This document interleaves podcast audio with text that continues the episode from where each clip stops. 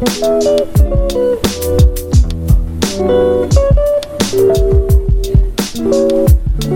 yo.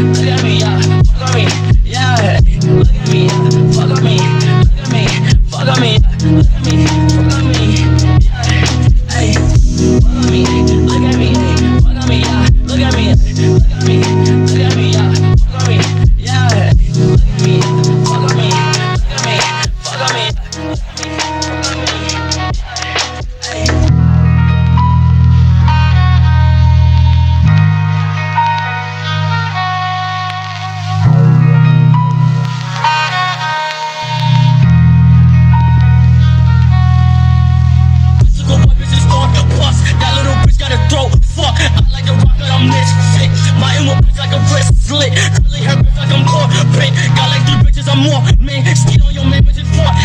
You know what? Look at the good old